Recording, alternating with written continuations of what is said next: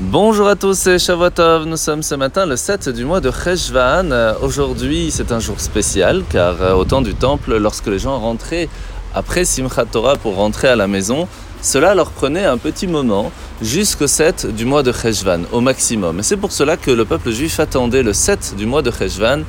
pour pouvoir demander à ce que la pluie puisse tomber en Israël, pour être sûr que chacun d'entre nous puisse rentrer à la maison sans être embêté par la pluie. Cela nous montre encore une fois l'importance de la Havat Israël, encore plus aujourd'hui. Alors nous sommes aujourd'hui dans le Tanya, dans le chapitre 26, où l'Admour Azaken nous a expliqué hier comment est-ce que lorsque l'on regarde ce fait que le Zohar nous dit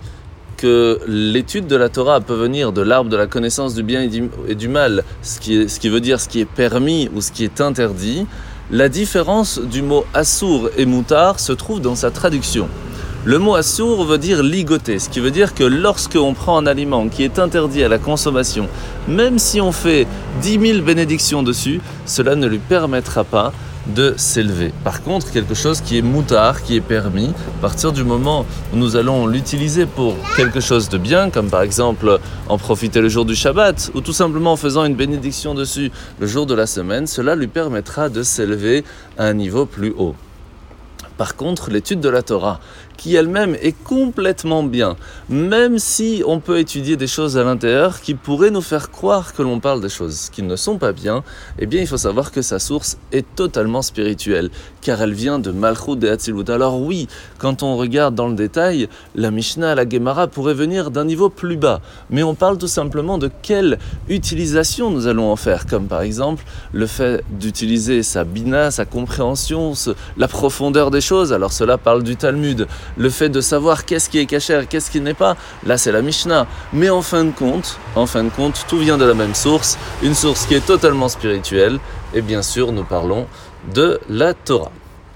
Alors la mitzvah positive ce matin numéro 7, c'est le commandement qui nous a été enjoint de jurer uniquement par le nom de l'Éternel si vraiment on en a le besoin, mais mais par contre, c'est mieux de s'en abstenir étant donné que c'est grave si quelqu'un va euh, faire euh, une promesse au nom de l'Éternel et en fin de compte ne va pas la faire. Parachat de la semaine, nous sommes Parachat Lech Lecha. Alors après la, dispersion de l'humanité avec l'histoire de la tour de Babel à la fin de la Parachat Noach, où chacun va en fin de compte avoir une langue différente, et c'est là que va tout commencer dans le monde, eh bien Avram lui continuait à transmettre le nom de Dieu partout dans le monde. Mais pourtant,